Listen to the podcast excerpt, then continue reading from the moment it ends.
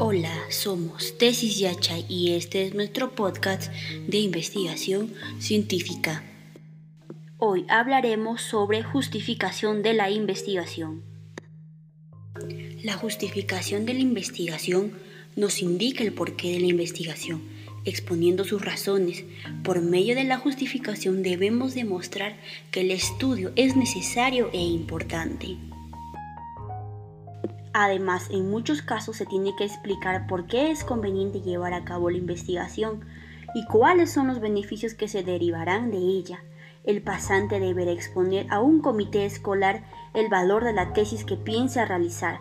El investigador universitario hará lo mismo con el grupo de personas que aprueban proyectos de investigación en su institución e incluso con sus colegas.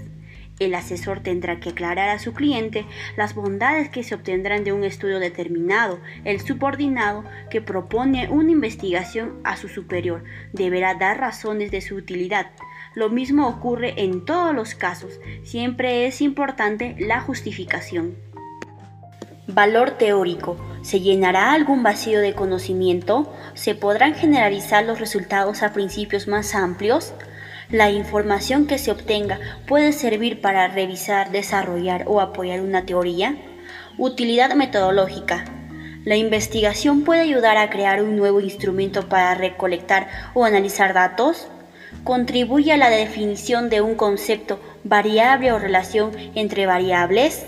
Desde luego, es muy difícil que una investigación pueda responder positivamente a todas estas preguntas. Algunas veces solo cumple un criterio.